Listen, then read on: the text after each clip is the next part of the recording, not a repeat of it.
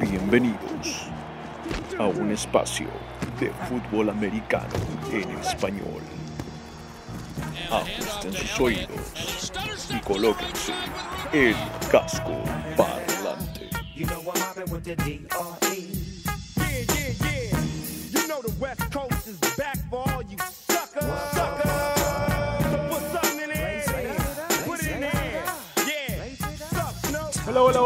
Tal? ¿Cómo están? Y bienvenidos una vez más a Casco Parlante, su programa, su podcast de la NFL, la National Football League, el fútbol americano profesional de los Estados Unidos, el deporte más hermoso del mundo, y lo tenemos aquí en Casco Parlante. Eh, prepárense para el episodio número 2 de la temporada 2020-2021. Mi nombre es Simón Carpio, una de las cabezas dentro del casco parlante, y con nosotros los miembros del casco, todos metidos dentro del casco, todos hablando de fútbol americano, Rodrigo Delgado y David Thornberry. Empecemos por el señor Thornberry. Señor Thornberry, muy buenas tardes. ¿Cómo está usted? Bien, gracias. Ya ansiosos de, de poder volver a hablar de fútbol americano nuevamente. Muchas gracias, señor Thornberry. Tenemos también ya con nosotros, totalmente incorporado al equipo y estará por el resto de la temporada y las temporadas a seguir, el señor Rodrigo Delgado. Rodstad, ¿cómo estás, mi querido Rodstad, esa tarde? ¿Qué tal, Simón? ¿Cómo estás, David? Encantado de estar nuevamente con ustedes y contento ya, porque tenemos calendario para analizar, hay harto para analizar, así que sobre la marcha. Señores, este es el episodio número 2, por eso la canción de la semana fue The Next Episode, Dr. Dre, Snoop Dogg, Corrupt, todo lo que ustedes quieran, Night Dogg también está ahí, excelente, excelente espécimen del hip hop de los Estados Unidos. Y vamos a hablar en este episodio, como dijo Rodrigo, del calendario de la NFL, ya salió, quién juega contra quién, en qué semana, y vamos a tener aquí las impresiones más absurdas y locas que ustedes pueden escuchar en español acerca del calendario de la NFL. Empecemos muchachos, mm, hablemos en general, calendario ya salió y hay muchos cambios eh, que van a estar emocionantes. Así es, así es. Bueno, en particular vamos a basarnos un poco en lo que es este cuadro que ha sacado la NFL para tener un punto de partida, en el cual analizamos un poco la dificultad por equipo del calendario que se viene en el 2020, ¿no? Liderando la tabla están los New England Patriots, que no sé si más que porque tengan un calendario dificultuoso, será porque se quedan sin armas que para ellos eran esenciales, ¿no?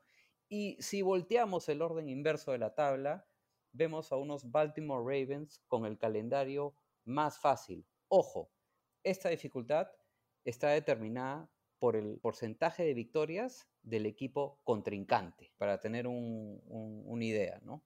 Se basa en lo del año pasado. Muchas cosas pueden cambiar, pero creo que hay ciertas tendencias, ¿no?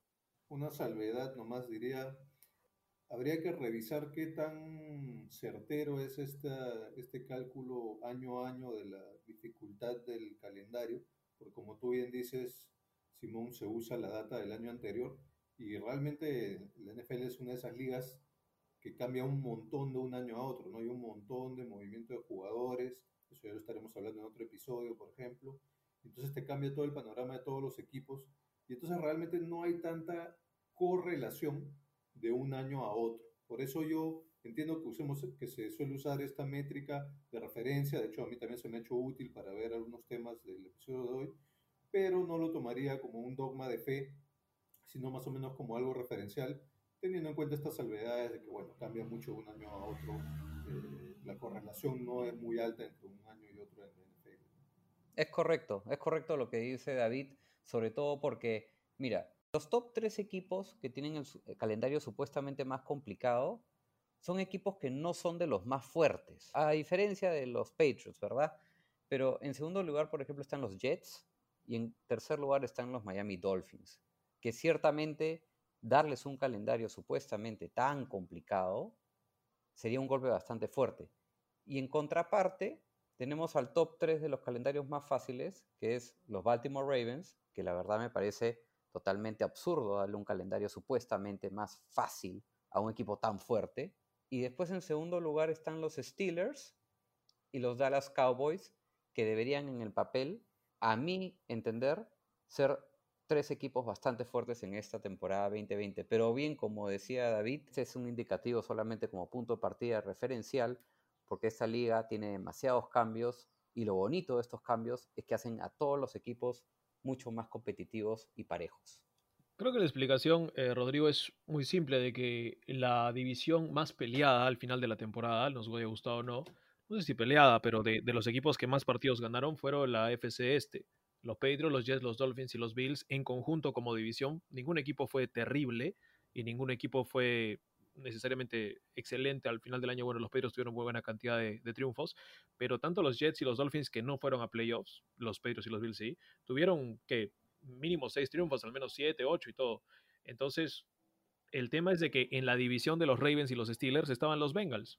Entonces, cuando te vuelven a poner el calendario, te dicen, bueno, igual tienes que jugar con los Bengals dos veces, que supuestamente es un equipo fácil. Y por eso creo que el calendario se le hace más fácil en la tabla a un equipo como los Steelers o los Ravens. Mientras que eh, eh, en la contraparte es, por ejemplo, la, la, parte de arriba, ¿no? Que todos piensan que va a ser más difícil de los Patriots, los Jets, los Dolphins, porque es más parejo, según el año pasado. Viendo esa, esa correlación, la que a mí me salta a los ojos muy rápidamente es que el calendario de los 49ers no va a ser fácil porque el resto de equipos en su división están mucho más abajo. Entonces su calendario sí va a ser verdaderamente difícil fuera de la división. Y por el lado de la parte de abajo, ¿quién lo va a tener más fácil, digamos, el calendario fuera de su división? Me parece que van a ser los Saints. Es uno de los equipos que va a tener el calendario sencillo fuera de su división, sin tomar en cuenta lo que puede jugar adentro. Sí, ese es el análisis que hay que hacer. Entonces, si tú te das cuenta, en este análisis de la fortaleza de calendario, están agrupados por divisiones. Lo que tú tienes que ver es en esos grupitos de las divisiones quién está un poco más arriba o quién está un poco más abajo, y ahí es donde puede, podría haber una real diferencia, ¿no? Tal como lo acaba de hacer ahorita Simón este, con los 49ers, por ejemplo. Ese es el análisis interesante. Y efectivamente, si hacemos el análisis, como bien dicen ustedes, divisional, nos podemos ir llevando también una idea de quiénes son esos equipos que podrían estar más allá clasificando a los playoffs. Pero hay otra cosa que me parece interesante es un poco lo que yo les comentaba fuera de, cabina, la relación de dificultad con roster del equipo. O sea, es el balance, ¿correcto? O sea, mira, vemos a, un, a unos Cleveland Browns y a unos Washington Redskins que tienen el cuarto y el quinto calendario más fácil. Yo creo que eso es bueno, porque le das a un equipo que no es tan fuerte, que no tiene armas tan grandes, un calendario relativamente asequible para llegar a los playoffs. En contraparte, como bien había adelantado Simón, están los San Francisco 49ers con el cuarto calendario más difícil, los Bills con el sexto, y bueno, ambos son equipos que yo creo son claros candidatos para los playoffs en este 2020, ¿no? Bueno, vamos a estar difiriendo en eso, mi querido Rodrigo. Pero yo me quedo con los 49ers sí, sí. para los playoffs y te voy a dar mi predicción acerca de los Bills que no le va a gustar a muchas personas este año. No será la misma predicción que el año pasado no acertaste, ¿no? Lo siento, pero no acertamos. Hay que, hay que ser manada, Thornberry, en, en, ese, en, esa, en esa afirmación. O sea, en vez de aceptar tu culpa, ves a quién más puedes hundir contigo. Está bien. Por supuesto. Estamos todos en el mismo barco. Así me dijeron en la cuarentena. Ahora, es bien interesante que en este calendario saltan muy, muchas cosas a la vista, ¿no? Vemos, como bien decías tú, Simón, un equipo de Nueva Orleans que debería ser candidato para muchos con un calendario relativamente sencillo. Similarmente pasa lo mismo con los Buccaneers, que es la nueva casa de Tom Brady y de Gronk. Es decir, y ambos están en la misma división. Ahí yo creo que se va a dar, por ejemplo, una lucha mano a mano de quién va a quedar primero en esa división. Y similarmente, lo mismo con la división de los Cowboys con los Eagles, que es la división este de la NFC. Ambos tienen calendarios relativamente sencillos. Ambos equipos, si es que Wentz no se nos lesiona, vienen con buenas armas y podrían llegar bastante lejos. Y, y por qué no decirlo, cualquiera de los dos podría entrar al Super Bowl. A mí me gusta el, el, tema de que tenemos que analizar todo esto con todos sanos, porque todavía no sabemos qué puede pasar. Y, y, sí, podemos tal vez especular acerca de qué jugadores son frágiles y qué jugadores no, pero, pero al fin y al cabo esto se tiene que hacer con todos sanos. Y en el papel estoy muy de acuerdo contigo que los, los Saints y los Buccaneers van a pelearse una división que, que Atlanta va a sufrir un calendario muy difícil y que Carolina es un equipo en reconstrucción. Y, y estoy de acuerdo contigo en el sentido de que Dallas va a pelear la división con Filadelfia, pero sí creo que los, los Giants y los, y los Redskins están un escalón por debajo de, de esos dos equipos. Y te uno, uno más. A mí me gusta mucho la división de Pittsburgh y Baltimore. Yo creo que Baltimore no se la va a llevar fácil porque ya no hay un Pittsburgh con Roethlisberger lesionado, con Juju lesionado, con un montón de jugadores lesionados. Y creo que Cleveland va a tener más difícil entonces la labor en esa división. Cincinnati ni hablar, porque vas a enfrentarte a dos monstruos que han sido monstruos durante todos estos años y que ahora están sanos, supuestamente, ¿no? Si es que no, no pasa nada raro. De ahí, mm, me siento que es, es, es, el año de eso, de las divisiones con dos equipos fuertes. Muchos hablan de un buen Arizona o los Rams. No, esta división es San Francisco y Seattle para mí. Y así comenzamos a ver de que, en mi opinión al menos, hay dos equipos que claramente están por encima de los otros equipos en cada división. No sé si en todas, pero al menos en esas, en esas mencionadas lo que me gusta de, de, este calendario, y quiero también saber la opinión de David acá, es que encuentro muchas divisiones bien, bien parejitas. Tú mencionabas la división norte de la AFC. Coincido contigo, los Ravens y los Steelers son grandes candidatos. Dejemos un poco de lado a los Bengals porque Burrow va a entrar en su primer año y tiene, cancha por recorrer. Pero los Browns son un equipo con jugadores extraordinarios, están entrando Baker Mayfield a su tercer año, que creo yo va a ser el año cumbre, porque tiene a Hunt, a Chubb, a Landry, a Odell, o sea, tiene todas las armas, han reforzado la línea ofensiva para proteger a Baker, y Baker siendo un, un quarterback de primera ronda en el draft y primer pick, ya es el momento de que llegue lejos. Entonces, esa división para mí va a ser la más peleada de todas. No sé qué opinas tú, David. Yo estoy de acuerdo con ustedes en, en, casi todo en general, pero yo sí tengo una óptica un poco más pragmática y eso quiere decir que yo cuando hago predicciones, que no las he hecho, pero cuando hago predicciones, yo me manejo más en términos relativos, en términos probabilísticos, más que en absolutos. Entonces yo no digo, ah, sí, este va, a quedar o no va a quedar, o va a llegar o no va a llegar, sino este es más probable que el otro que quede. Y en ese sentido, dentro del análisis, yo sí tengo que...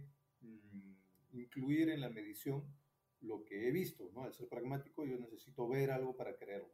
Y yo sí creo en la fragilidad en cuanto a salud, en la fragilidad de Big Ben, en la fragilidad de Carlton Wentz, por ejemplo, en la fragilidad de Drew Brees por la edad, que ya se le vio un declive el año pasado. Entonces yo sí tengo que meter en mi análisis esas variables porque le restan a la probabilidad. Entonces en líneas generales sí estoy de acuerdo con lo que ustedes dicen, pero le doy más probabilidad por ejemplo, a unos Cowboys que a unos Eagles. No veo a los Eagles tan, tanto peleándolo con los Cowboys. Creo que los Cowboys deberían poder llevársela.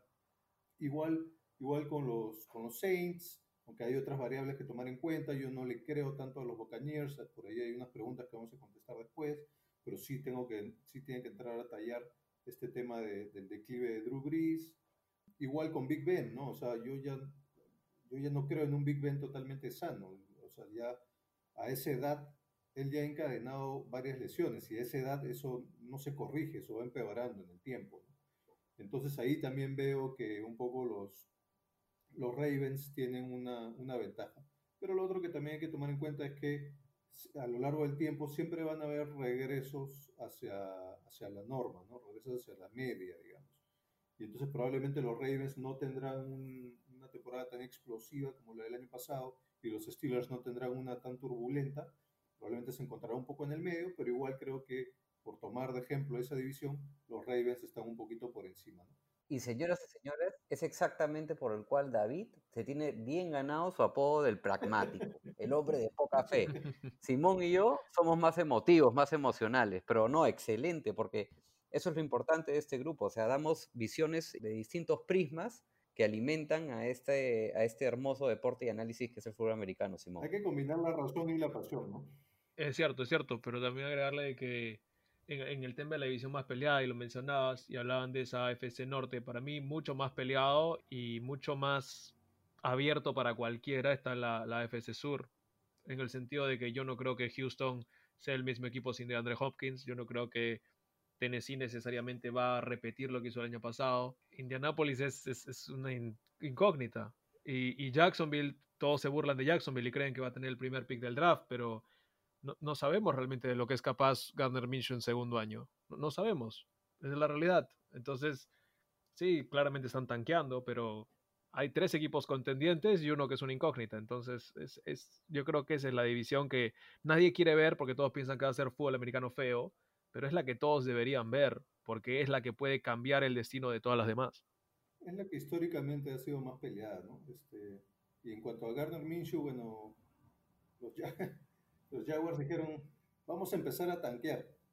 Y Gardner Minshew, tú eres el hombre para el trabajo, así que Sí, pero lo mismo dijeron de Fitzpatrick y fue el hombre para el trabajo, pero se, gan- se ganó su, su puesto, ¿no? dale con la apología Fitzmagic.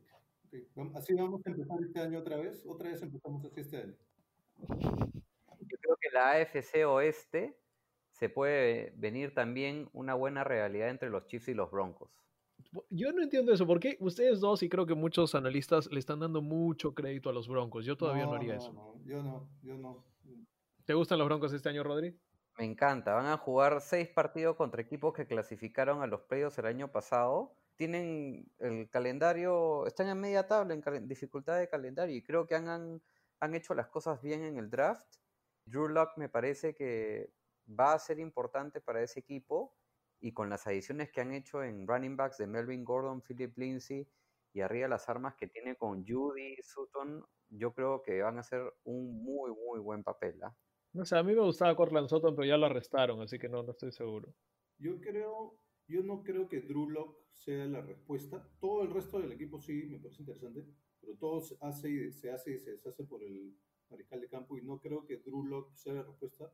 Y mi pregunta es cuánto tiempo se van, cuántos partidos les va a tomar a los Broncos darse cuenta de eso. Esa es mi gran pregunta. Mira el fenómeno de Garópolo con los 49ers en la, en la temporada pasada. Es distinto. Garoppolo ya había hecho algunas cosas con los, con los, con los Pats. Drew Lock ha hecho muy poco o casi nada con los Broncos el año pasado. Para mí es distinto. Para mí Drew Lock no es la respuesta. ¿Qué les parece si analizamos ahora, queridos amigos, nuestro top 5 de aquellos partidos que no pueden faltar desde ya en nuestro calendario de la NFL para la 2020? Me parece perfecto, Rodri. Dale. Propongo que nos ordenemos por los, o sea, en orden cronológico, ¿no? Los que tengamos de la primera semana o segunda semana y vayamos viendo así. ¿Qué opinas? Ok, entonces no necesariamente va a estar como nuestro top 5, sino más bien en términos de calendario. ¿Quién quiere empezar? Top 5 no tiene orden. Bueno, para mí nunca tiene orden. El tuyo nunca tiene orden. Nunca.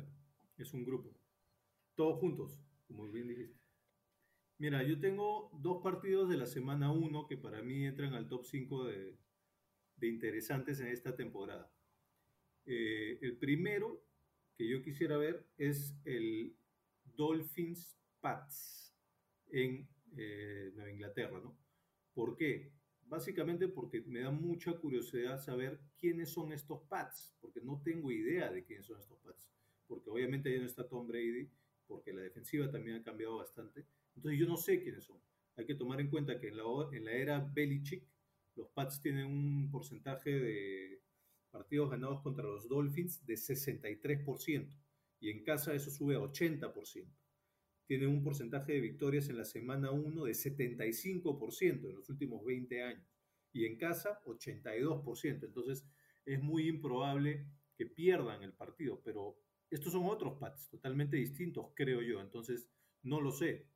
Y del otro lado de la vereda, este, también quiero saber quién es Tua, ¿no? Todavía no queda claro si es que él va a ser titular o Fitzpatrick. Ahí también hay una pregunta que nos hacen en el grupo que la vamos a contestar más adelante pero a mí sí me da curiosidad saber quién es Tua eh, después de la lesión, ¿no? Porque antes de la lesión en college ya sabíamos. Entonces, con todas estas disyuntivas, ese partido de la primera semana a mí se me hace muy interesante. No sé si ustedes tienen otro partido de esa primera semana, yo sí tengo otro. Yo sí, yo tengo, bueno, el, el famoso Saints Buccaneers para ver realmente quién es el GOAT de la NFL, si Tom Brady o Drew Brees.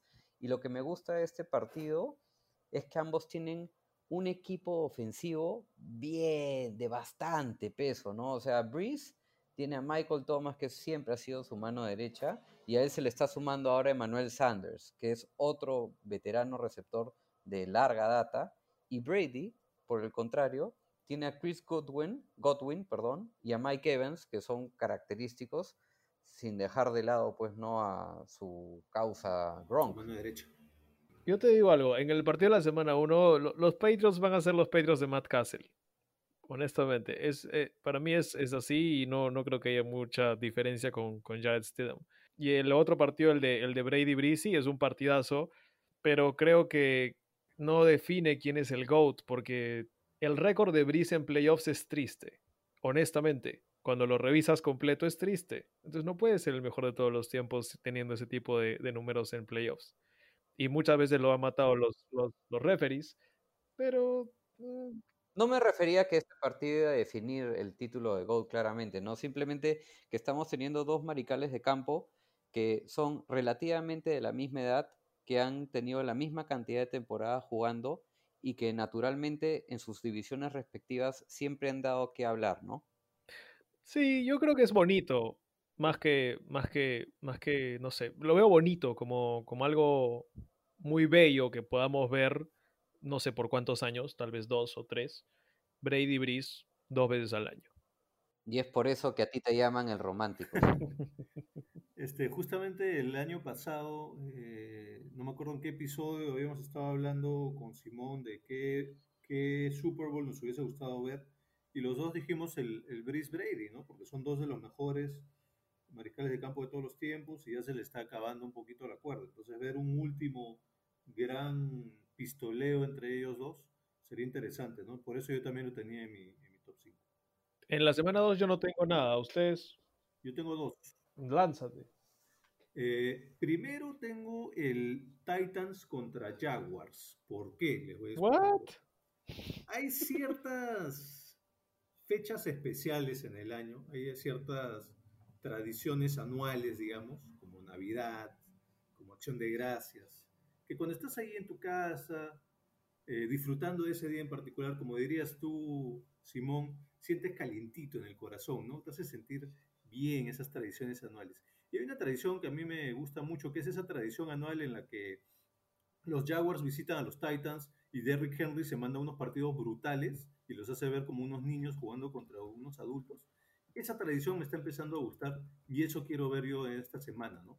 Eh, un par de datos. La semana, eh, perdón, el año pasado, el año pasado, cuando se enfrentaron los Jaguars contra los Titans en Tennessee, Derrick Henry sumó 159 yardas por tierra. Y el año anterior, cuando, cuando los Jaguars visitaron a Tennessee, eh, Derrick Henry acumuló 238 yardas por tierra. Entonces ya se está volviendo una tradición y yo quiero ver este partido porque espero que se siga con esa tradición este año. No voy a, no voy a discutir, puede ser que suceda. Los he dejado atónitos. No, Definitivamente. para mí, eh, eh, o sea, si en verdad vamos a ir también semana a semana, en la semana 2 no entra mi top 5, pero yo te puedo decir desde ahorita, semana 2, y no le va a gustar a Rodstad, New York, los Jets ganan en casa contra San Francisco.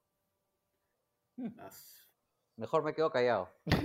Mejor voy yo con mi siguiente partido que me gustaría ver. Eh, no sé si han estado viendo el, documental de Michael, Michael Jordan, The Last Dance, y en particular eh, cómo él se motiva, ¿no? Busca pequeñas eh, infracciones contra él, se las inventa a veces para motivarse y se vuelve un monstruo, ¿no? Yo creo que Aaron Rodgers tiene un poco de Michael Jordan y creo que el hecho de que, de que los Packers hayan seleccionado a, a un mariscal de campo en esta primera ronda, eso lo ha molestado y creo que lo va a demostrar en la cancha.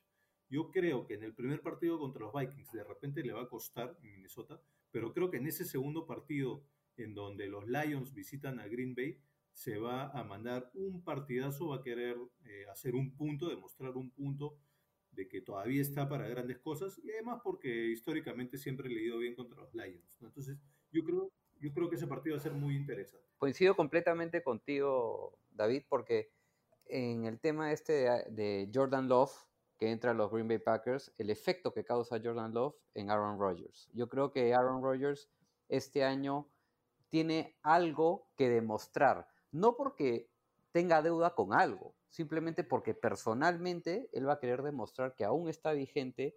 Él ha, ha dicho públicamente que quiere seguir jugando en los Packers hasta sus 40 y tiene 36 años, si no, no recuerdo. Y siempre, con respecto a los Detroit Lions, Aaron Rodgers siempre hace buenos partidos contra Detroit. Nunca me voy a olvidar. luna de miel de mi matrimonio en Orlando, viendo Green Bay contra Detroit, lanzando a Aaron Rodgers un Hail Mary en la última jugada para ganar el partido y lo ganaron. No, pero el, el tema para mí no son los Lions. Yo creo que Aaron Rodgers va a apuntar un poco más alto. Es más, creo que le va, le va a ser difícil ese segundo partido. Por más de que creo que lo ganan. Creo que el tercera semana que van a jugar contra Drew Brees, ahí vas a ver el partido verdadero de Aaron Rodgers. Aaron Rodgers contra Drew Brees en la semana 3 está en mi top 5 y creo que ese es el partido que, que Aaron Rodgers domina totalmente a Drew Brees y cambia totalmente la narrativa de la NFL. Me gustó cómo hiciste la transición ahí, bien smooth. Sí, totalmente de acuerdo contigo. El Roger Breeze va a ser un excelente partido. No lo tendría dentro de mi top 5, pero yo tengo otro bueno de la semana 3, que es el partido de Kansas City Chiefs contra los Baltimore Ravens, Mahomes, Lamar Jackson. Mm, ¿Qué es lo que me gusta de este partido, aparte de los dos quarterbacks? Me hace acordar mucho a la gran rivalidad que había en la NFC en los 90 de los Dallas Cowboys con San Francisco 49ers. Es decir, tenemos dos mariscales de campo que tranquilamente cualquiera de los dos puede llegar al Super Bowl, cualquiera de los dos puede ser MVP, como lo han venido demostrando hace dos años. Y es una realidad que lo lindo de esta realidad es que va a durar para largo, porque los dos son quarterbacks jóvenes y están en dos excelentes equipos. Sí, yo lo tenía también ahí en consideración, al final no hizo mi lista, pero básicamente porque esa es la final de conferencia del año pasado, que todos o casi todos queríamos ver, ¿no? Salvo los hinchas de los Pats. Sorry, hicimos Ah, yo voy a ser un poquito más mala onda con ustedes. Para mí esta rivalidad no va a dar mucho tiempo. Yo le voy a dar la mano a Patrick Mahomes y voy a decir de que los próximos al menos tres enfrentamientos los gana Mahomes. Creo que Lamar Jackson no está, no está al mismo nivel. Creo que ha sido mucho flash y mucho, mucha brillantina le han puesto a Lamar Jackson y, y creo que vimos un poquito más de la realidad de Lamar Jackson contra Tennessee en los playoffs. Y creo que vimos un poquito de, de la dificultad que tiene contra equipos más grandes, contra equipos más fuertes y contra equipos más rápidos. Y para eso hay que creo que tener conocimiento del, de cambiar los audibles en la línea de golpeo, hay que tener conocimiento de exactamente dónde está cada jugador de la defensa y de la ofensiva en cada jugada y saber tendencias y saber leer tendencias, cosa que todavía le falta mucho a Lamar Jackson para adquirir eso. De acuerdo contigo, Simón, pero me parece un poco injusto tu comentario hacia Lamar Jackson. Es decir, el año pasado, es cierto, tuvieron dos encuentros, estos dos quarterbacks fa- fascinantes, pero ambos encuentros se dieron en Kansas. En este año en particular el encuentro va a ser en Baltimore y va a ser uno, lamentablemente, ojalá sea más en la postemporada, pero hay que tener bien en claro, hay que acordarnos que la NFL, este deporte, es cuestión de momentos, ¿no? A uno le puede ir bien, pero de la noche a la mañana te puede ir mal y Lamar Jackson ha roto cifras y récords con sus acarreos y sus pases de touchdown. No sé realmente si comparto contigo el hecho de darle la ventaja a Mahomes frente a Lamar. A pesar de que Mahomes ya tiene un Super Bowl, yo creo que Lamar está un poquito por encima de Mahomes, pero le falta ese Super Bowl que espero logre tener este año.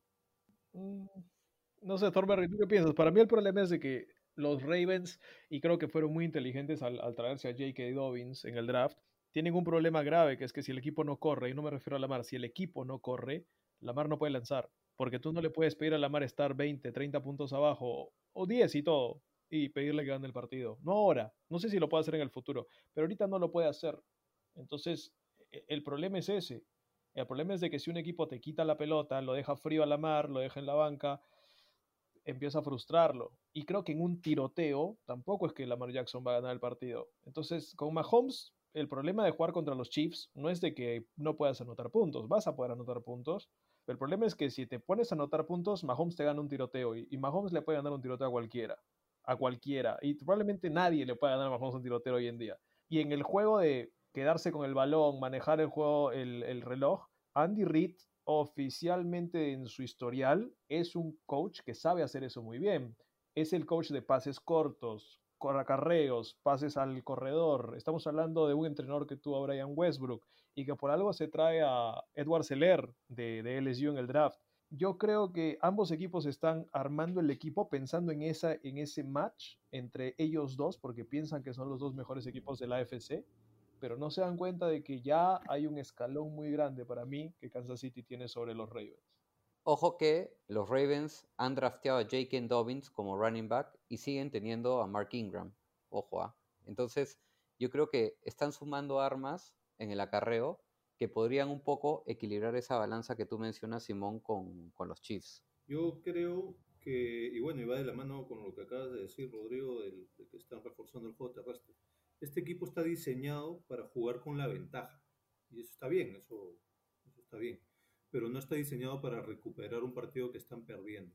Y creo que un, un equipo campeón de Super Bowl, se ha demostrado, por ejemplo, el año pasado y en años anteriores, es aquel equipo que puede adaptarse a las distintas situaciones, ¿no? Como tú bien dices, el fútbol americano es de momentos. Entonces, el equipo que mejor puede lidiar con distintos momentos y situaciones, ese es el que, el que tiene más chance de, de ganar un campeonato, ¿no? Creo que le falta completar un poco esa parte del juego a, a los Ravens, sin quitar que por supuesto son un muy buen equipo igual, ¿no? Lamar Jackson, en mi opinión, lo que sí se va a chocar este año, que no se chocó en años pasados, es con un verdadero equipo de los Steelers. Y creo que eso sí le va a chocar.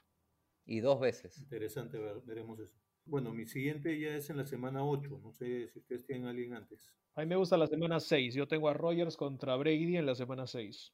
Porque no se enfrentan siempre, ¿me entiendes? Y eso es, eso es algo que, que no sé, no, es que nos hayan robado eso, pero, pero el tema es de que son los dos chicos de California, son los dos chicos que fueron al otro lado, al lado frío, fueron los dos chicos que fueron tomados tarde en el draft, obviamente, claro, cada uno en su propia situación, ¿no? Uno en primera ronda, pero en el otro en sexta. Son dos muy similares en general y, y en un momento fueron considerados los mejores y bueno, Brady ha tenido mucho más éxito y, y Rogers no y también va de la mano con quien te entrena, pero creo que es bonito ver dos mentalidades tan similares y al mismo tiempo tan distintas enfrentarse y Rogers siempre quiere ganarle al mejor. Vamos a ver si lo puede hacer contra Brady en Tampa. De acuerdo. Bueno, de ahí yo tengo a alguien en la semana 10. No sé si alguien tenga antes de la 10. Yo tengo semana 8, entonces voy yo. Este, bueno, creo que todos estamos de acuerdo que esta temporada los partidos entre Seahawks y 49ers van a ser muy interesantes.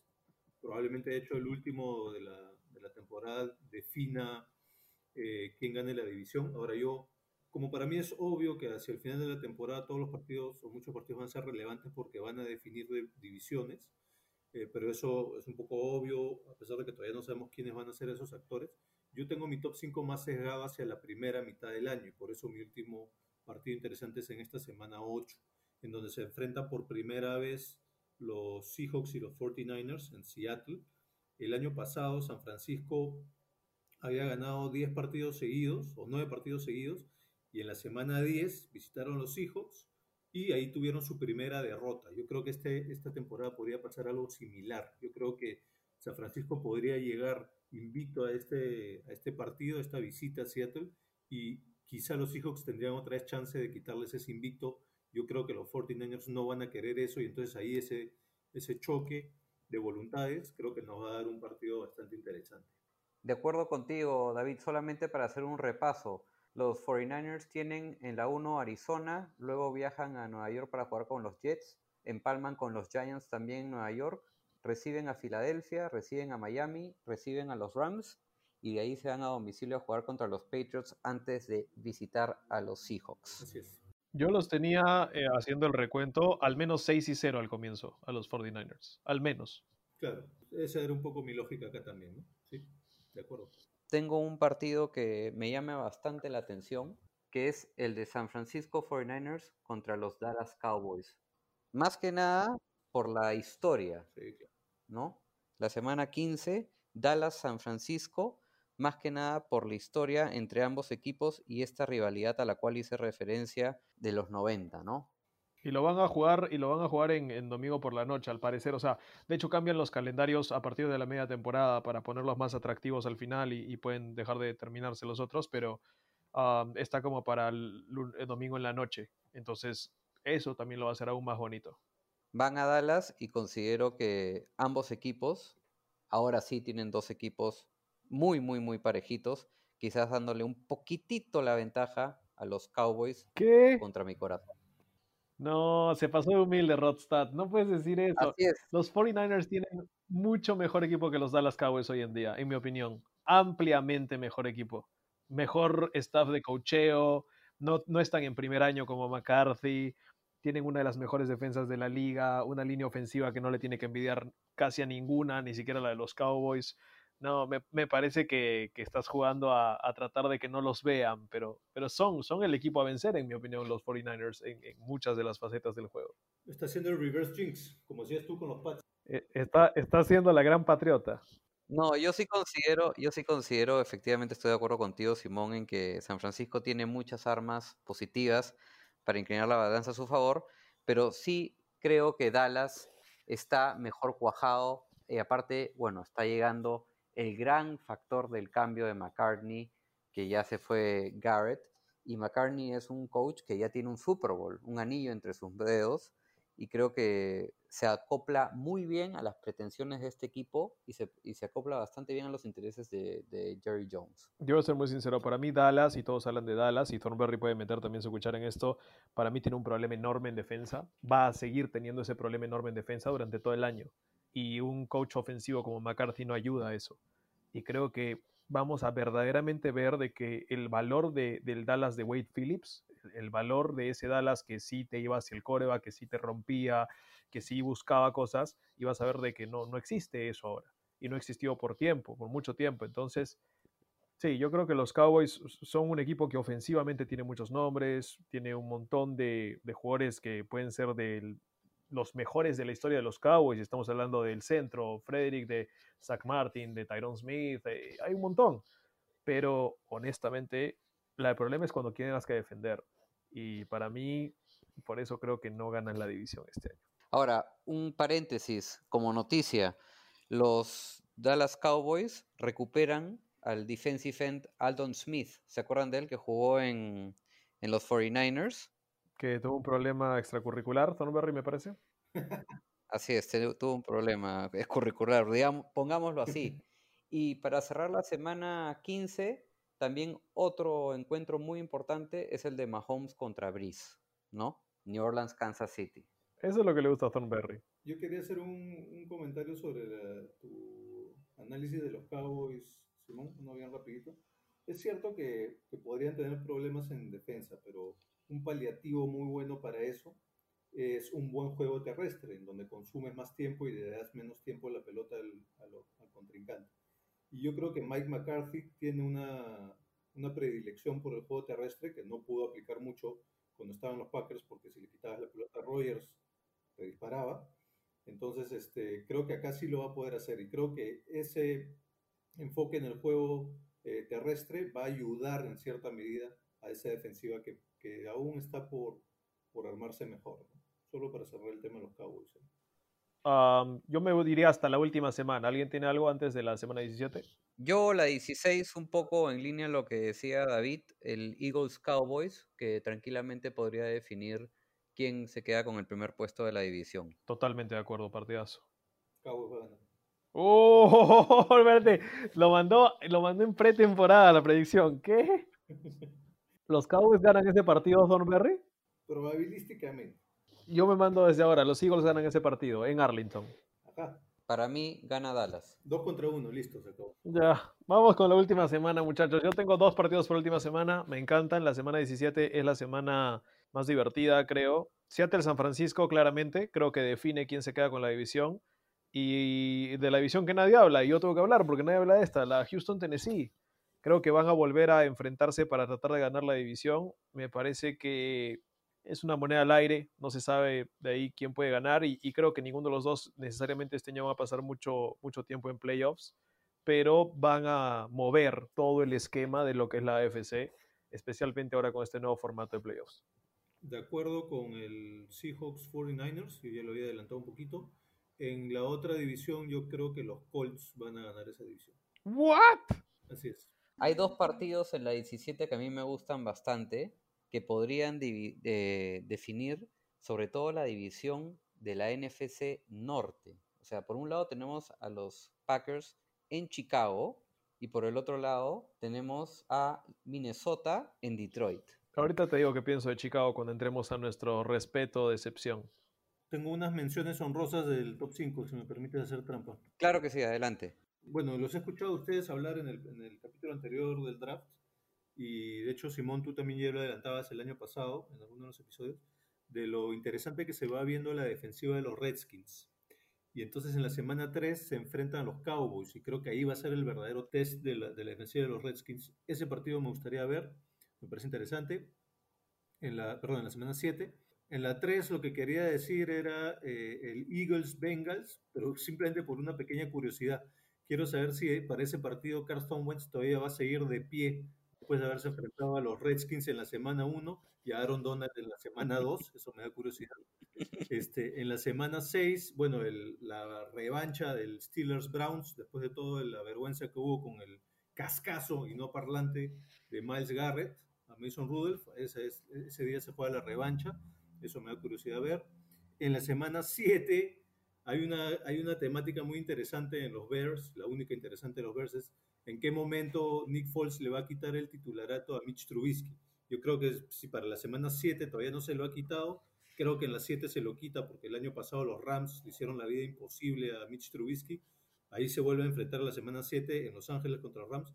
Creo que esa es la clave en donde va a haber el cambio de guardia entre Foles y Mitch Trubisky. Y bueno, después dos facilitos. Yo creo que Foles empieza la temporada de titular.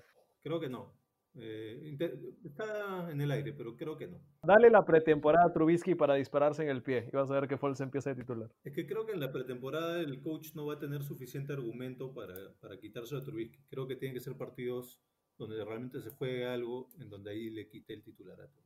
En la semana 4 decía eh, Panthers contra Cardinals. Los Cardinals fueron el equipo que más yardas permitieron, sea por aire o por tierra, yardas combinadas, más yardas permitieron el año pasado. Quiero ver un bonito partido de McCaffrey contra esa defensiva facilita en teoría. Bajo el mismo argumento, eh, Cardinals contra Lions en la semana 3. El año pasado los Lions fueron el equipo que más yardas por aire permitieron.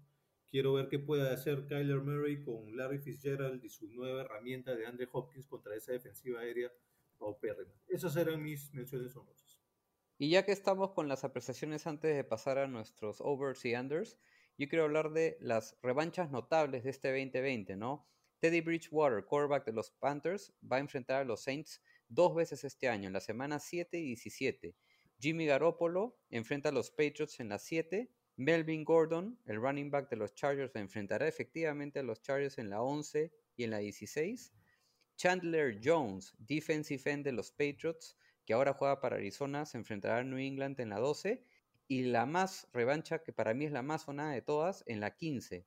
Odell Beckham Jr. regresa al MetLife para enfrentar a los Giants. Buena, muy buena. Me gusta. Y bueno, ahora pasemos pues a la parte que a nuestros oyentes les va a ser más beneficiosa, sobre todo para las apuestas. Vamos a darles algunos tips a nuestros queridos oyentes de cómo ganar un poquito de dinero con los over y los unders de los récords de los equipos de la E ENFL. Y si ya nos han estado escuchando el año pasado, saben muy bien cuál es la regla, ¿no? Si quieren hacer plata, hagan lo opuesto a lo que nosotros les vamos a decir ahora. Yo creo que es el mejor momento para apostar. Honestamente, hablando ya eh, más serio, este es el momento en que el over y el under va a estar lo más, más distorsionado. Porque de ahí cuando empiece la pretemporada, empiece la temporada, es más fácil poder predecir qué es lo que va a pasar. Ahorita es difícil. Entonces yo recuerdo hace dos, tres temporadas que dijeron, eh, recuerdo una de las temporadas en que Andy Dalton tumbó un montón de, de récords y comenzó a, a- a tirotear su última buena temporada en los Bengals. Todos tenían a los Bengals ese año y me parece que casi llegan a los playoffs. Tenían como el peor equipo de la liga para ese año y no pasó. Y es más, usualmente cuando tú tienes un equipo destinado a ser el peor equipo de la liga, no lo es. Entonces por ahí les voy a dar una, una, una chance de que, de que puedan apostar simplemente a un equipo que todos piensan que va a ser el peor, créanme, no va a ser tan malo. Ya Simón se está justificando a sus resultados nefastos. ¿Te das cuenta, David? Ya, ya lo conozco, ya siempre se fue así el año pasado. no, mentira. Yo me lanzo, yo me lanzo con una fuerte. Yo les voy a dar una proyección fuerte que, que nadie tiene, porque nadie, nadie realmente ha pensado de que esto era tan posible. Para mí es demasiado alto el over-under de los Rams. 8,5 es demasiado. Este equipo no gana más de 7 partidos este año. Ajá, interesante. ¿eh? No estoy tan de acuerdo, pero interesante. Para mí no es un equipo de playoff. Para mí la facilita, que le están dando demasiadas victorias. Con el dolor de tu corazón, Simón, es a los Patriots. Me parece que nueve victorias esta temporada para los Patriots es demasiado. Me voy por el under de la. ¡Wow! Ajá. Esa dolió, yo lo tengo over. Me imaginé. Yo no sé, porque como le dije, necesito verlos primero, no sé quiénes son. Pero los que sí creo que se excedieron con el over-under es el, que- el equipo que ahora inexorablemente va a estar ligado a los Pats, que son los Tampa Bay Buccaneers, que se llevaron a Tom Brady. Simplemente por haber adquirido a Tom Brady les están dando un aumento como de no sé cuántos partidos ganados, porque tienen el over-under en 10. Yo no creo que lleguen a 10. Yo creo que el under es una apuesta más o menos segura.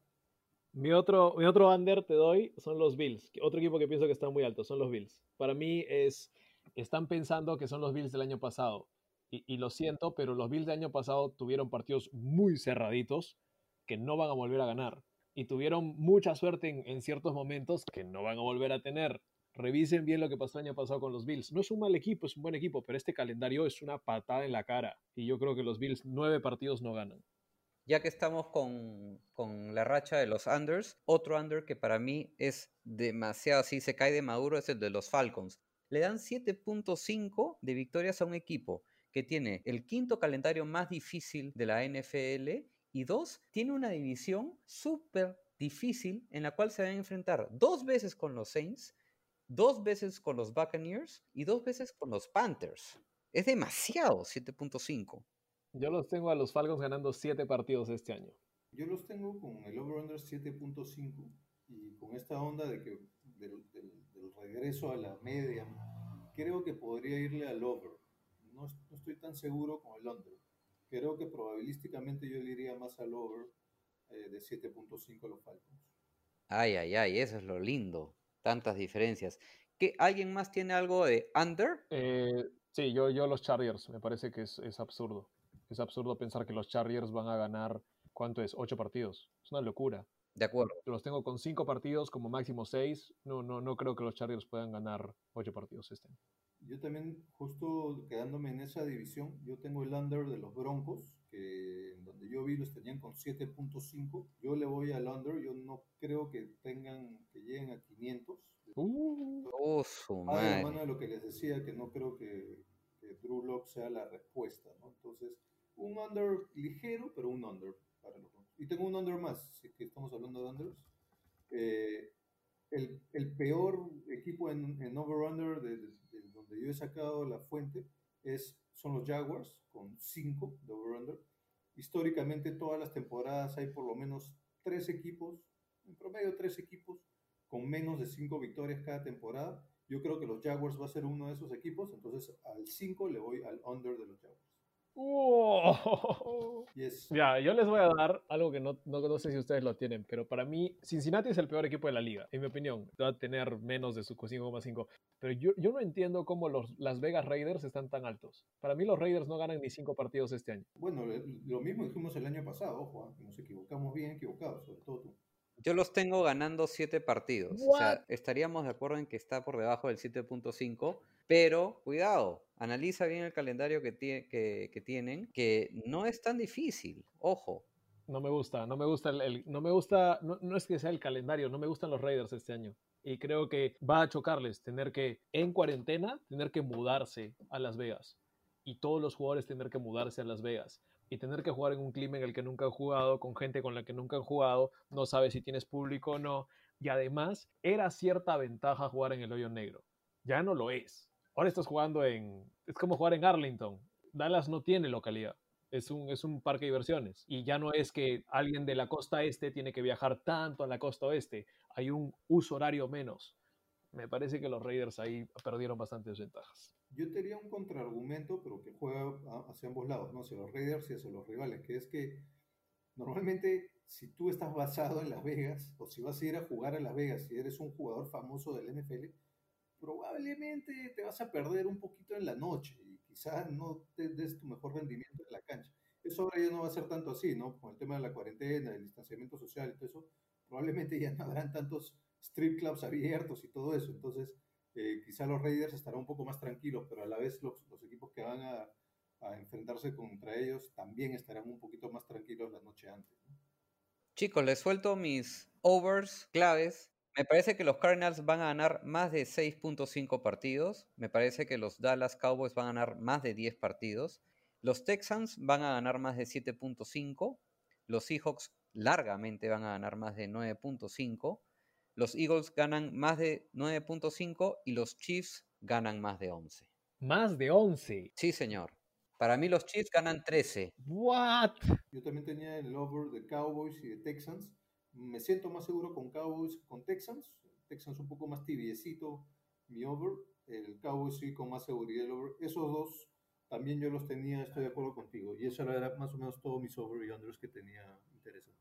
El Texan sí, yo estoy de acuerdo. Creo que 8 es, es poco. Hay algunos lugares que lo tienen hasta 7,5, lo cual ya me parece absurdo. Si está en 7,5, agárrenlo, eso es buenazo. Sí, ¿Quién más? Es que overs yo no encuentro muchos, honestamente no muchos que, que pasen por mucho. ¿Qué opinas del Arizona, que está en 6.5? Yo tengo a Arizona ganando 7 partidos. 6 todavía, ni siquiera 7, 6. Mucha gente está enamorado de la dupla Hopkins-Fitzgerald. Lo siento, yo no. Fitzgerald ya está viejo, sí, tiene las manos súper, súper, súper perfectas para jugar toda su vida, pero el tipo va a perder, pues me parece una velocidad más. Y creo que el problema de Arizona no es que puedas lanzar un montón de pases, el problema es de que la línea ofensiva no puede proteger a Kyler Murray, Kyler Murray no puede ver por encima de la línea ofensiva y defensivamente hablando el equipo es terrible. Ojo que yo no opino tanto. ¿ah? Yo considero que, que Arizona, aparte de tener a dos defensivos excelentes como Jones y Simmons, que le van a sumar bastante a esa línea defensiva, en ofensiva tiene una línea de receptores muy bueno. El que más se va a beneficiar de esos receptores va a ser Isabela, porque todo el foco va a estar en Hopkins y en Fitzgerald. Y Isabela es un receptor que tiene pocos años, si mal no recuerdo, fue rookie la temporada pasada y es muy bueno, ¿ah? Entonces, ojo que yo sí creo que Arizona puede ganar, yo lo tengo ganando ocho partidos, por ejemplo. Mm, Bueno, yo, lo tengo en 6, honestamente. Y si hay un equipo que realmente creo que lo pusieron muy bajito, son los Steelers. Yo no creo que los Steelers ganan 9 o 10, yo lo tengo en 12. Me parece que los Steelers son el mejor equipo de la AFC esta temporada. Es más, lo tengo por encima de los Chiefs y todo este año. Y es que la gente se olvida qué hicieron los Steelers sin Roethlisberger y con Mason Casco Rudolph y con el pato Donald, no me acuerdo su apellido, así de malo era el, el coreback ex de Sanford tienen que entender eso y se lesionó Conner en un momento y se lesionaron gente de la línea ofensiva y se lesionó gente de la defensa. Fue el equipo más golpeado por lesiones, tanto así que pensamos que Mike Tomlin era coach del año y no fueron ni siquiera, no llegaban a playoffs. Estos Steelers sanos son el equipo más peligroso de la liga. Estoy de acuerdo contigo, Simón. Recuperan a Ben, a Juju, a, a Washington y bueno, y han adquirido este receptor Claypool del draft que es bastante bueno. Yo creo que va a ser uno de los equipos que va a dar la sorpresa en el 2020. Y, y si estamos hablando de overs, honestamente creo que son para mí el, cerradito. Ese tiene que estar over. Pero de ahí, no sé, es difícil porque siempre cierran eh, esta, esta estadística, esta línea entre 5 y, y 11. Tratan de no moverse mucho de ahí. Entonces, como que te juegan a que tú adivines quién tira más de 11, que siempre hay uno o dos equipos que logran eso, y te juegan a adivinar quién hace menos de 5, que hay tres o cuatro equipos.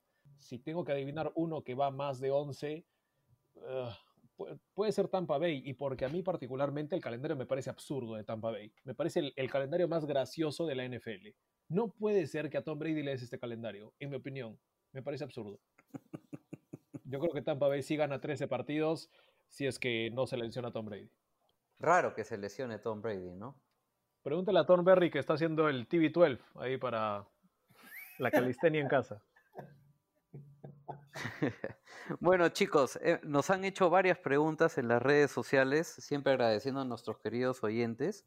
¿Qué les parece si les voy soltando alguna de ellas a ver qué ustedes qué opinan? Háblame, Rodstad, vamos. Américo nos pregunta, ¿cuál creen ustedes que será el verdadero rol de Tua en Miami esta temporada? No sé ustedes, yo no, yo no lo tengo jugando más de cuatro partidos, ya que para mí Fitzpatrick va a ser el, el titular. Tom Berry, ¿quieres empezar tú? Creo que tú piensas igual que, que Rodrigo, ¿no, Simón? Algo me habías comentado hace un tiempo. No, yo te dije que Fitzpatrick juega cuatro partidos. Mm, Sí, yo, estoy, yo voy por esa línea. Yo creo que... Ah, la inversa. Sí, yo creo que empieza Fitzpatrick y luego poco a poco le van dando espacio a, a Tua. Creo que va a ser así. Es más, yo te lo pongo así, yo creo que la pretemporada va a ser muy importante. Si es que Tua en los partidos de pretemporada demuestra que puede, puede ser titular, es suficiente para Flores y lo va a meter de lleno y, y va, va, va a perder partidos con él, pero va a jugar con él. Muy bien. Luis Santamaría nos pregunta, ¿quién consideran que es el verdadero GOAT? ¿Brady o Breeze? Bueno, y de ahí Roger Hurtado complementa, ¿no? Que cree que también debería entrar a la discusión Aaron Rodgers. Bueno, yo les voy a decir, hay un solo y único GOAT y se llama Michael York. El NFL, este, eh, que creo que yo hasta ahorita iría por, por Brady, pero, pero no con tanta ventaja. ¿eh? Es cierto, el GOAT indiscutible en la NFL es Tom Brady. Pero ojo que yo, por ejemplo, este año tengo a los Saints con mejor récord que los Bucks. Mm. Yo tengo a los Saints con un récord de 12-4 y a los Buccaneers con un récord de 10-6. Yo voy a ser muy, no, no sé si es partidario Brady, pero, No, para nada. Um, no. pero hay que ser honestos. El tipo no es el más atlético, el tipo no es el más talentoso. Pero la pregunta no es quién es el más talentoso. No, la pregunta no es quién tiene el brazo de Patrick Mahomes. La pregunta es quién es el mejor de todos los tiempos. Y para ser el mejor hay que ganar. Y hay que ganar cuando más importe y la mayor cantidad de veces. Entonces, este tipo ha ganado la mayor cantidad de veces cuando más ha importado y le ponías dos postes de luz y él hacía que le crezcan manos.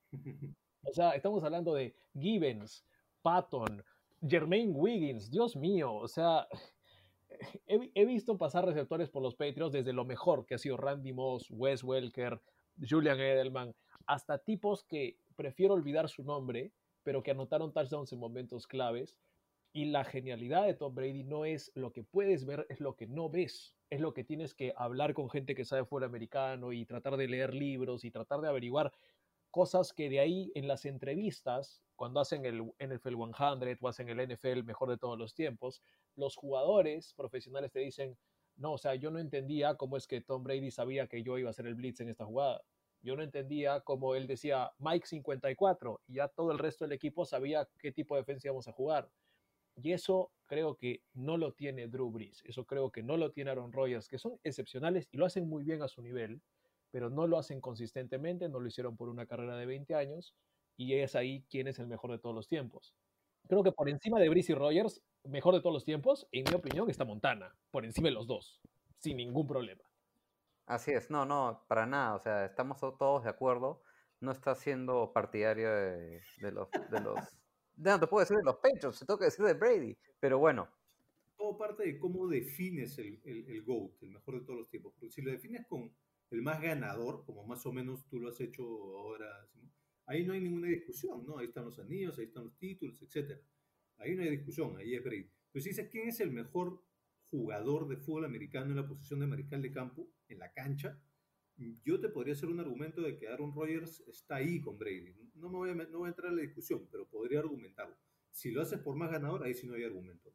Yo diría que no, ¿sabes por qué? Porque en la cancha no solamente importa el brazo, creo que en la cancha importa la actitud, importa la habilidad de liderazgo, creo que importan un montón de cosas y, y importa el hambre, y creo que Brady tiene más hambre de lo que yo he visto. Y es más, para mí, estar hablando de GOAT cuando dices Breeze o cuando dices Rogers me parece un insulto a otros, me parece un insulto a Peyton Manning, me parece un insulto a, Montana, me parece un insulto a, ese, a esos corebacks que no solamente han hecho récords y, han ganado campeonatos, sino que en términos de ganar, ganar de verdad, están ahí con Rogers y con Breeze. Roslisberger está ahí con Rosles y con Breeze eh, eh, en términos de ganar. Sí, en la cancha tú puedes ver y dices, no, mira, en términos de, de coreback, este es mejor y el otro es mejor y está bien.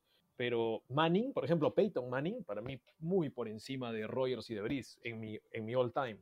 claramente estamos hablando de, de quarterbacks que están vigentes, ¿no? Bueno, pero el mejor de todos los tiempos tiene que incluir a todos, ¿no?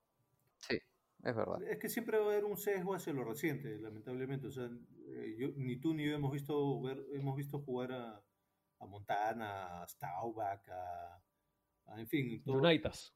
por supuesto. Entonces, eso no- ellos nunca lo vamos a tener en el consciente para esta discusión, que, que, que posiblemente sea un error no tenerlos en el consciente. Bien, la pregunta de nuestro coach Santiago Rosales nos pregunta si los Colts son contendientes para este año. Yo considero de que entran a los playoffs como segundo lugar de su división detrás de los Texans. Pretendientes, más que contendientes, y sí que llegan a playoffs, definitivamente. Y creo que ganan su división también.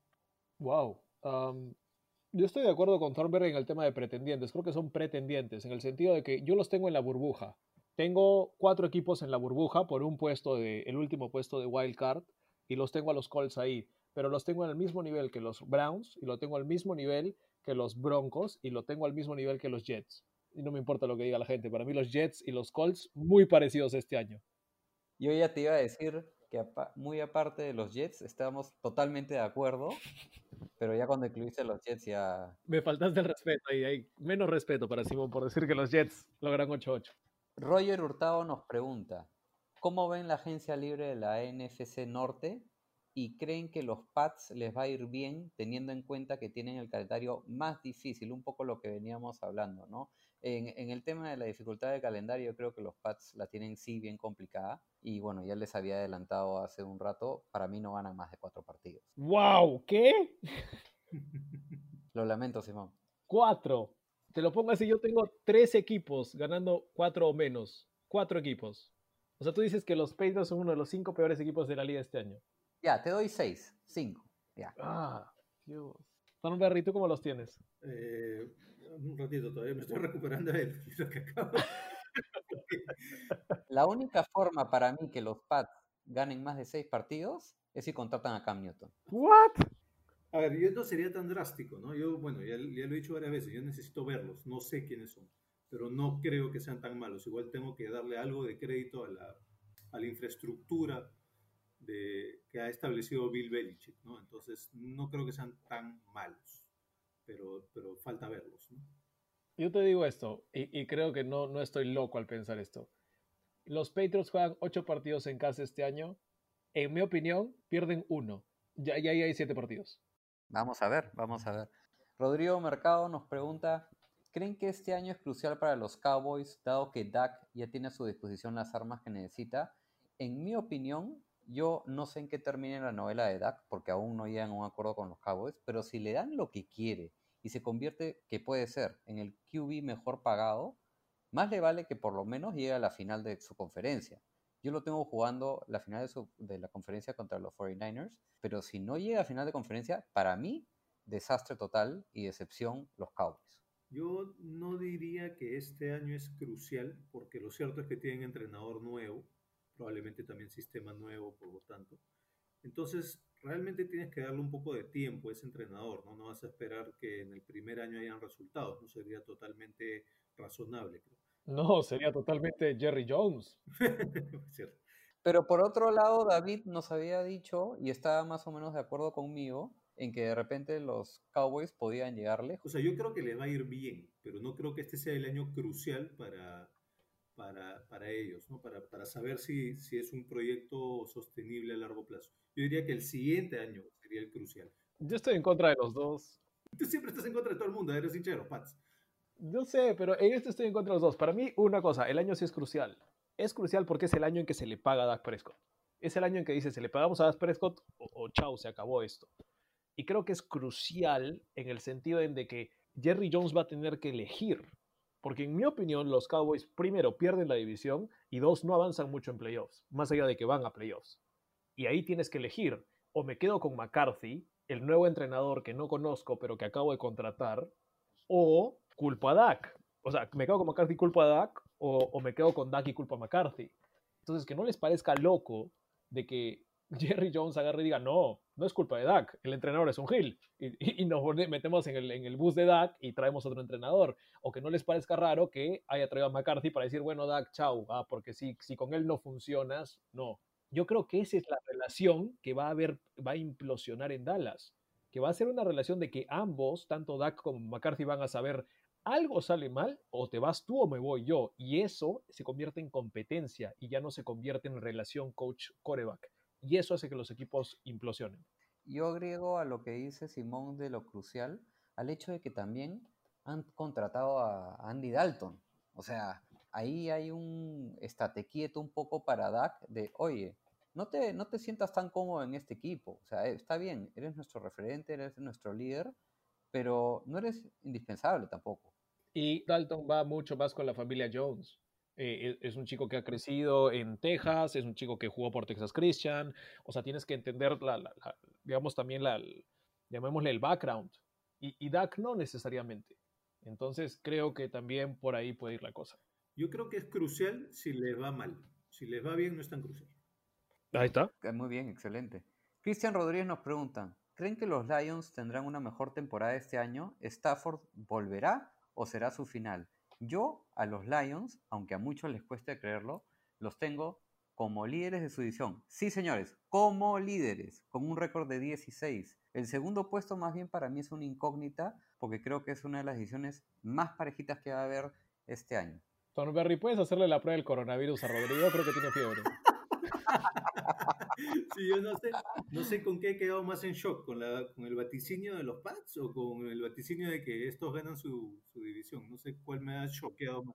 A mí lo que me encanta hacer es romper ¿Tú esquemas. ¿Eres, Rodstad o eres Rod Shock? Rote el demoledor. El tiempo me dará la razón, van a ver. Los, los Lions ganan su división. Me estás bromeando. No, señor. ¿Eres el Demoler Rod o algo así? El demolerot. Solamente les voy a decir una cosa. A través de las décadas anteriores, esa división ha sido ganada por todos sus equipos. Hace tiempo que los Lions no ganan, pero entre Chicago, Minnesota y Green Bay se han estado turnando el liderato de esa división. Yo sinceramente creo que este año es el de los Lions. Bueno, se podría decir que alguito de stats hubo en ese análisis entonces. El Rodstat, el demolerot. El Demoler Rod. Bueno, me imagino que la respuesta de ambos es que no. No, yo, yo tengo a los Lions con el segundo pick del draft. Honestamente, yo tengo a los Lions tanqueando por Lawrence. Bueno, para algo menos polémico, yo respondo a la segunda parte de la pregunta, que es mucho más fácil. Sí, además su Stafford probablemente volverá. No creo que sea su final todavía. Muy bien. Miguel Tataje nos pregunta, ¿qué piensan de Stidham? ¿Es el real dado lo poco que hemos visto de él? ¿In Bill We Trust? Yo voy a contestar rápidamente y sacar cuerpo, porque esta pregunta es para, para Simón. Hablando honestamente, ¿estás ahorita con tu camiseta de, de Tom Brady o ya te la sacaste? Mi camiseta de Tom Brady eh, siempre va a estar, como siempre ha estado, colgada en, en el único colgador que tengo en mi cuarto, el único clavo, digamos. Es la única cosa que está colgada y siempre se mantiene colgada ahí. Yo creo que este año se revela realmente qué es Bill Belichick sin Brady. Correcto. Porque muchos creen que será como el efecto Phil Jackson cuando pasó de los Bulls a los Lakers. Pero la diferencia clara acá es que Phil pasó de un Jordan a un Bryant, que en paz descanse, y Stidham claramente no es un Kobe Bryant, pues. Sí, yo te diría, pues, esa analogía es, es más como, yo creo más bien que es como Phil Jackson que se quedó en los Bulls cuando se retiró Michael Jordan, y en esas dos temporadas o temporada y media sin Michael Jordan lo hicieron bien, ahora obviamente tenían a un Scottie Pippen, no sé si lo tendrán acá, creo que no, Ujú. pero creo que por ahí va la cosa, yo sí confío un poco más en la infraestructura de los Pats, pero hablando de Steedham, eh, Miguel dice lo poco que hemos visto, él, yo la verdad no he visto nada de él, así que no sabría contestar esa pregunta de Steedham. Simón, tus apreciaciones. Am, yo voy a ser honesto, yo no, yo no creo que Jared Steedham sea el siguiente Tom Brady, como muchos optimistas han lanzado por ahí. No creo que sea un mal coreback. Creo que primero, no sé si tiene el puesto. Para ser sincero, yo creo que se lo tiene que ganar a Hoyer. Ah, su madre. Yo he visto a Brian Hoyer jugar antes y no es que sea un mal backup, es probablemente top 10 backups de la liga. Hoyer está ahí. Pero es un backup, al fin y al cabo. es un backup. Pero Steedham nunca ha sido titular, es un backup. Hasta que pruebe que puede ser titular. Entonces, primero tienes que ganar el puesto a Hoyer. Y si le ganas el puesto a Hoyer, bueno, de ahí vemos qué tan bueno eres. No puedo decir que es un top 15 de la liga en corebacks, no. No puedo decir que tampoco es de los peores tres titulares, porque creo que hemos visto ya algunos titulares tristes en la NFL. Pero el, el, el Steedham para mí no es el problema, porque yo creo que lo que Belichick ha intentado probar todo este tiempo es de que él necesita un coreback que simplemente haga caso. Brady hacía caso. Sí, Brady tiene una mente de fútbol americano espectacular, pero hacía caso y desde el principio, desde su temporada de rookie y desde su segunda temporada, que es la que empieza a jugar, hace caso a lo que le dicen los técnicos. Eso es lo que quiere Bill Belichick. Y lo tuvo con Jacoby Brissett, y Brissett ganó partidos, y lo tuvo con Garoppolo, y ganó partidos, y lo tuvo con Matt Castle, y Matt Castle ganó 11. Y la única razón por la que no fueron a playoffs fue porque Dios sabe cómo los Dolphins también ganaron 11. Pero, o sea, hay, hay, hay que tomar eso, eh, digamos, con pinzas en el sentido de que Bill Belichick puede ganar si es que su coreback hace caso. Con los Browns no le hizo caso, no quería Kosar, tuvo que votar a Kosar y traer a Testaverde. Y Testaverde sí le hizo caso. Y sí, bueno, ganaron un poquito con Testaverde, pero igual el equipo era una desgracia. Yo creo que sí, los Patriots van a estar bien en general, no van a ser los Patriots de Brady. Steedham va a tener que crecer como creció Brady. Brady no fue desde el primer día el mejor coreback de la historia y va a tener que aprender y si es que no hay esa progresión que el cuerpo técnico busca, buscarán a otro. Y no es de que es, es difícil encontrar corebacks porque ahora creo que los producen en fábricas y encuentras en la parte baja de la primera ronda a Lamar Jackson, a Patrick Mahomes, a Garoppolo en la tercera. Hay, hay, hay, hay mucha mayor cantidad de corebacks buenos de lo que habían hace 15 años. Muy bien, Stitan, ya escuchaste, ya. Hazle caso a Belichick si te quieres quedar con el puesto y ser mejor que Hoyer. Muy buen análisis, la verdad, Simón. Me saco el sombrero. Finalmente, bueno, en este caso, esta pregunta es bien particular, es de mi hermano Raúl Delgado Eni. ¿Consideran que los Bucks son un equipo para tener un récord de victorias mayor a 10 o como los Browns del año pasado que fueron puro humo? Para mí, en lo personal, los Bucks pueden llegar mínimo a 10 victorias. Mínimo. Mínimo. No, perdón, el tope es 10 victorias. Yo creo que sí puede llegar a 10 victorias. Y aprovecho que mencionó lo de los Browns, que el año pasado fueron puro humo. Para mí los Browns pienso que tienen un equipo de Super Bowl en el papel. El año pasado su debilidad fue la línea ofensiva, pero ahora incluyen a Jack Conklin al terminar la temporada pasada, a Jedrick Wills Jr. en el draft y se suma también Grant Delpit, que quizás podría ser el safety rookie para complementar esa terna, el mejor rookie safety. Sin embargo, no lo van a tener fácil, porque ya hemos hablado de que están los Ravens y los Steelers, que podrían estar, creo yo, a un peldaño más por delante. Ojalá Ben no se me lesione. Me parece de que Tampa Bay va, o sea, en mi opinión tiene 13 victorias, porque eh, para mí el calendario es absurdo, casi especialmente la última parte del calendario. Sus últimos cuatro partidos son Minnesota en casa, Atlanta de visita, Detroit de visita y Atlanta en casa. Atlanta no es un equipo que va a pelear por nada al final de temporada, no tiene por qué jugar esos dos partidos con todo. Y Detroit es un mal equipo y Minnesota fuera de casa es triste muchas veces. Sus partidos complicados son Kansas City en casa, New Orleans en casa, Green Bay en casa y New Orleans de visita. El resto me parece súper ganable. Entonces, si tienes cuatro partidos verdaderamente difíciles en todo tu calendario, Dios, es, e, es, un regalo para mí, para Tom Brady. Le estás dando al comienzo de la temporada Carolina, en Denver, los Chargers, en Chicago. Son cuatro equipos que probablemente no vayan a playoffs y se los estás dando temprano en la campaña. A la mitad de la campaña, que es difícil, le estás regalando ir a Las Vegas, ir a Nueva York contra los Giants, en Carolina, sus tres partidos que supuestamente son difíciles de visitar son contra equipos fáciles. Entonces, no fáciles, pero fáciles en el papel. Y, y, los partidos más difíciles en casa, los Rams, cuando a mí me parece que los Rams van a tener una mala campaña, no, yo creo que Tampa Bay se lleva 13 victorias tranquilamente. ¿Y qué opinas de los Browns? Uh, me parece que Cleveland es, es una organización disfuncional, es una organización que va a tener problemas siempre. Nuevo técnico implica nueva todo. Baker Mayfield la va a tener difícil y creo que el equipo va a ser un equipo de media tabla de nuevo, porque talento hay, pero toma tiempo, la NFL toma tiempo. No, no se puede golpear un home run y se acabó una temporada. Yo creo que también el calendario va a ser difícil porque los Steelers están sanos y, y tienen partidos difíciles. Visitando Dallas es difícil, hay que visitar Tennessee, me parece que visitar a los Jets al final de temporada va a ser feo y tiene partidos en casa duros, Filadelfia, Houston, Indianapolis calendario difícil de, de, Cleveland? Yo creo que la respuesta está un poco al medio, ¿no? ¿no? No creo que lleguen a más de 10 victorias, pero tampoco creo que sean puro humo como, como los Browns el año pasado. Muy bien, con eso completamos las respuestas a las preguntas y entramos a nuestra última sección del programa que es lo mejor, lo peor, el respeto y la decepción. ¿Con quién empezamos, mi querido Simón? Dallas Berry. Miren, yo, en vista de que estamos en, en toda esta situación de la pandemia no he querido machacar cosas negativas, así que no tengo ni peor ni decepción. Paradójicamente, de repente esa podría ser la decepción, que no hice mi tarea con, con peor y con decepción. Quiero, eh, voy a decir mi mejor ahorita, pero el respeto sí quisiera que me lo dejen a mí para cerrar. Pues. Pero mi mejor fue eh, la transmisión del draft del NFL, que nos permitió ver un poco más en intimidad cómo se llevaba a cabo el proceso, ¿no? Eso a mí me pareció sumamente interesante, algo que siempre queremos tener, ¿no? Una vista más de adentro del proceso. Y el, el draft del NFL de este año, pues nos permitió eso, ¿no? Para mí lo mejor y va a ser lo mejor durante toda esta temporada y probablemente por los próximos años. Yo estoy muy feliz eh, de que podamos ver Breeze contra Brady dos veces al año durante al menos un par de años más. Para mí eso es el regalo más grande que ha dado la NFL en mucho tiempo porque no teníamos dos corebacks de ese calibre en la misma división. No sé desde cuándo, no sé cuál. ¿Ustedes recuerdan la última vez que había dos corebacks de ese calibre en una misma división?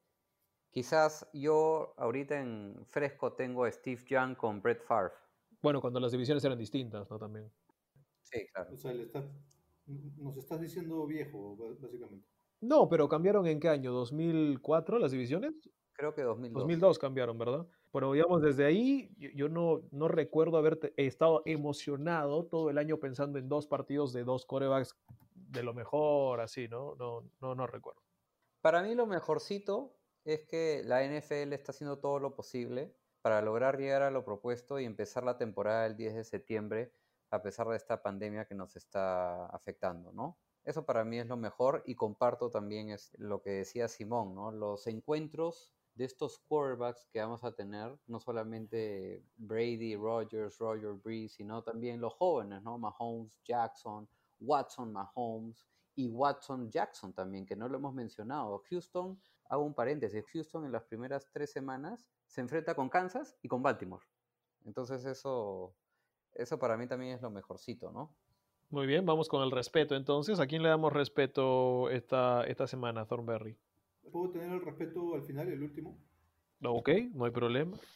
Ok, para mí respeto, bueno, va ligado un poco con, con un equipo de la NFL que para mí entra a la temporada perdiendo mucho y a pesar de ello, según mis predicciones, va a clasificar primero de su división y son los Houston Texans. Wow. Yo le voy a dar mi respeto a un personaje que no teníamos y que hay que...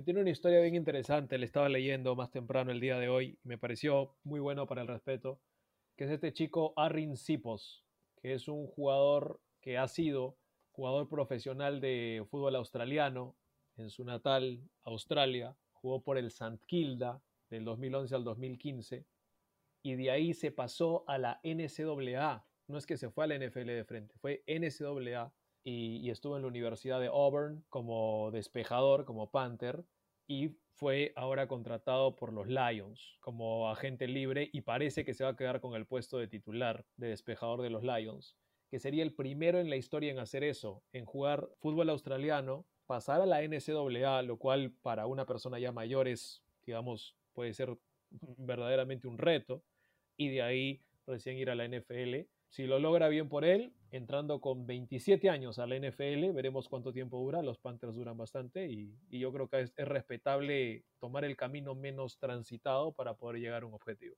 Digno de respeto. Muy bueno. Voy con lo peor. Para mí, el golpe que van a sentir muchos equipos por no tener la oportunidad de entrenar como en otros años, y eso puede afectar mucho a la compenetración entre compañeros de equipo, ¿no? Y sobre todo a los novatos. Ojo también que esto afecta mucho a, a, cualquier head coach que sea nuevo, como es el caso de los Giants, los Panthers, los Redskins, entre otros. Ellos llegan a un nuevo equipo y generalmente todos los años los entrenadores se ponen a trabajar dos semanas antes que los jugadores. Y esto ya no va a poder ser naturalmente. Entonces, esto va a afectar mucho también la conexión entre los quarterbacks y los receptores porque como, bien lo escuché hace un par de días al ex jugador de los Panthers, Steve Smith eh, Sr., cada quarterback lanza un mismo pase de manera distinta y cada receptor recorre una misma ruta de una forma distinta.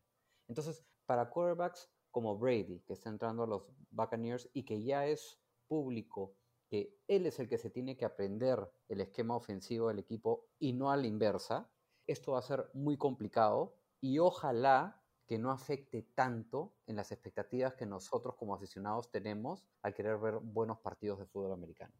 Acertado. Totalmente de acuerdo. Ah, dado que Thornberry no tiene peor porque está súper positivo en la cuarentena, yo les voy a dar mi, mi, mi, peor. Mi peor es ciertas competencias de mariscal de campo que honestamente hace que quieran que me saque los ojos. Pero, pero es que es terrible. No puede ser que en Chicago la competencia sea Trubisky Foles.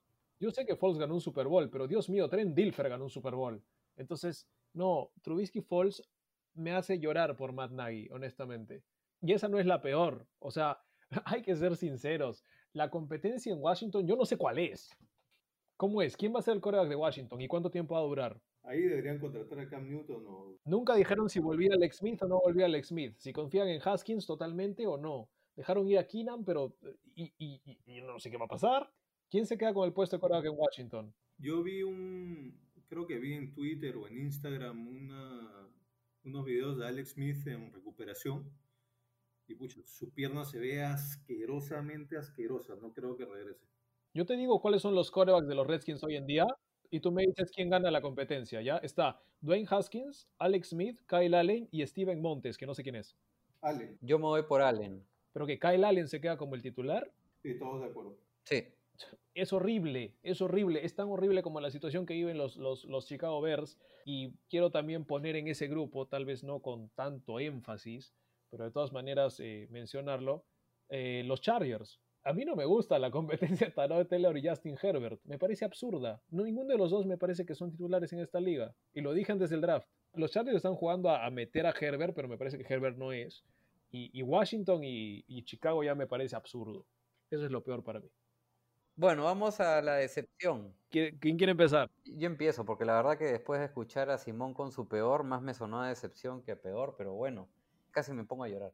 Mi decepción eh, es que un poco lo que comentaba al inicio, ¿no? Cuando veía la dificultad de los calendarios, es un poco el desbalance que a veces vemos en algunos equipos que son altamente competitivos y tienen un calendario totalmente simple, como en el caso de los Ravens, que tienen el calendario supuestamente más fácil de toda la NFL, o un poco lo que comentabas tú, Simón, con lo similar con los, con los Buccaneers, ¿no?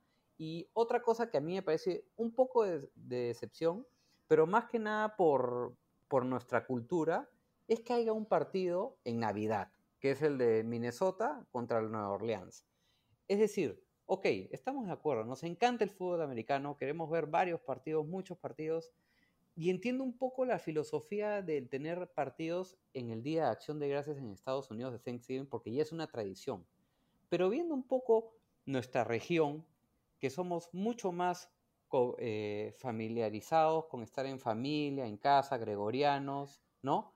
Eh, ¿Quiénes vamos a ver ese partido estando en un día tan clave como el de Navidad, cuando es de tiempo de compartir en familia? Me parece que ahí la NFL exagera un poquito, pero es un poco la decepción que yo tengo. Eso, el desbalance de calendarios y el tema del partido de Navidad, que yo creo que poca audiencia va a tener, sobre todo en Latinoamérica, y lo único que los van a ver van a ser los que van a asistir al estadio.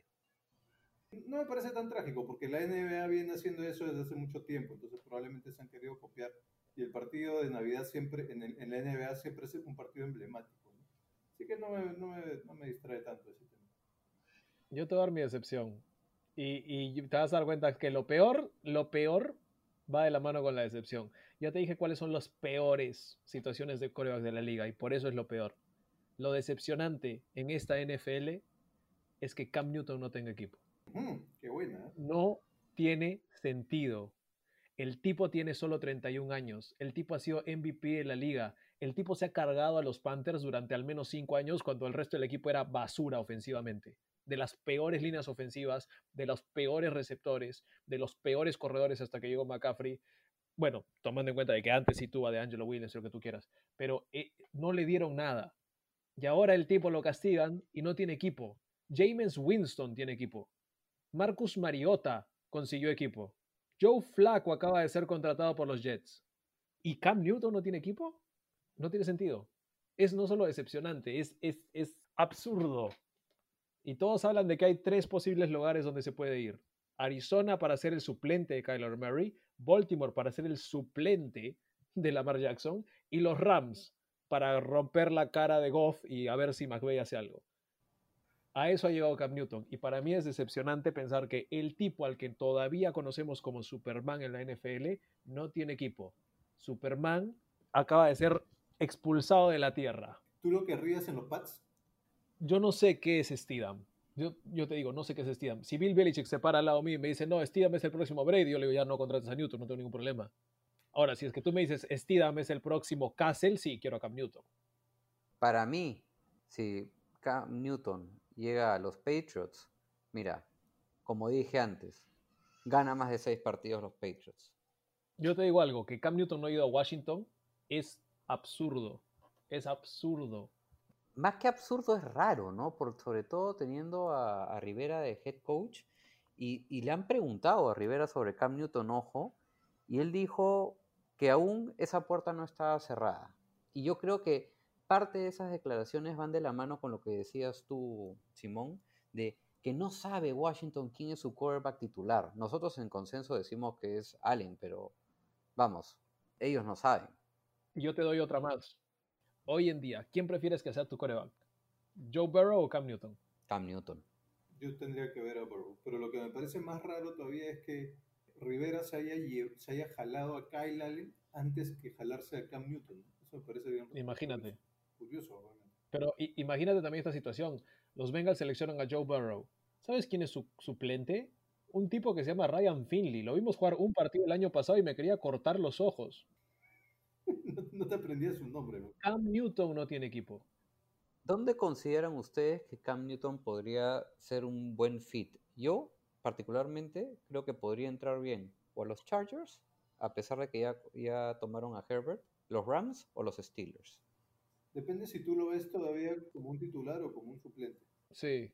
Como lo que fuera, como un suplente, porque él ya declaró que no tendría problema entrar a un equipo siendo un eh, QB de backup.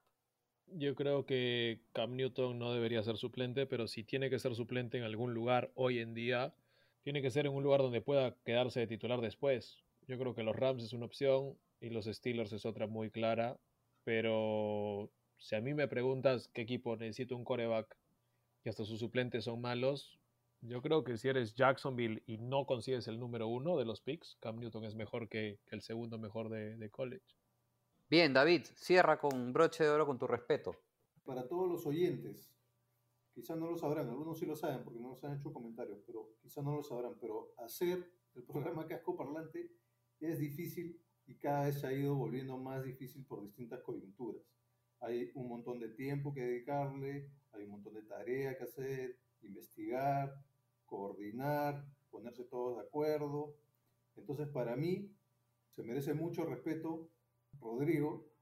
Rodrigo, tú te llevas mi respeto de la semana, mi respeto de la, de la off-season, por toda la chamba que les he estado metiendo a casco parlante, por hacer que, suceda a pesar de nuestras eh, falencias.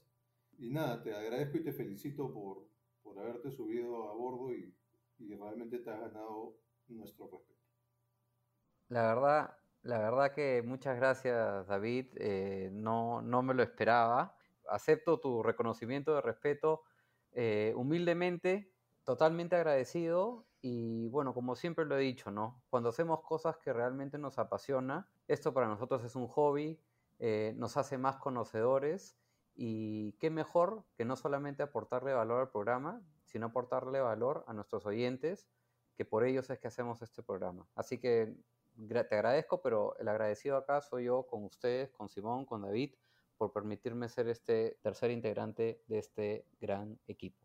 No, más bien felices por, por tu aporte y porque en verdad te, te pusiste el casco, pero te pusiste también todo el, el resto del equipo al hombro para ayudarnos a sacar no solamente este episodio, sino para trabajar lo que estamos haciendo ahora toda esta pretemporada. Y todos saben de que hacemos lo mejor que podamos en, en- en- sacar este programa con lo que tenemos, lo poquito, pero creo que el aporte que has hecho es, es- es invaluable y, y se está mostrando ¿no? ahora con, con la gente. Muchas gracias, muchachos. Señores, se nos fue el episodio 2. Esto ha sido Casco Parlante, episodio 2. Los vamos a dejar todavía con The Next Episode de Dr. Dre y toda esa excelente camada de artistas del hip hop de Estados Unidos. Gracias a David Thornberry por estar con nosotros, a Rodstat Rodrigo Delgado por estar también con nosotros. Y los estaremos viendo en un par de semanas con el próximo episodio de Casco Parlante. Es- recuerden, estamos sacándolo cada dos semanas ah, durante la pretemporada y durante la pandemia del COVID y cuando ya nos podamos volver a reunir, ya, ya seguramente será más seguido y ya cuando empiece la temporada. Muchas gracias chicos por estar con nosotros y nada, sigan viendo el fútbol americano. Gracias, chau. Chao, chao. Hold up. Hey, well, my who be thinking we soft. Gon' rock it till the wheels fall off. Hold up. Hey, well, my who be acting too bold. Take a seat. Hope you're ready for the next episode. Hey.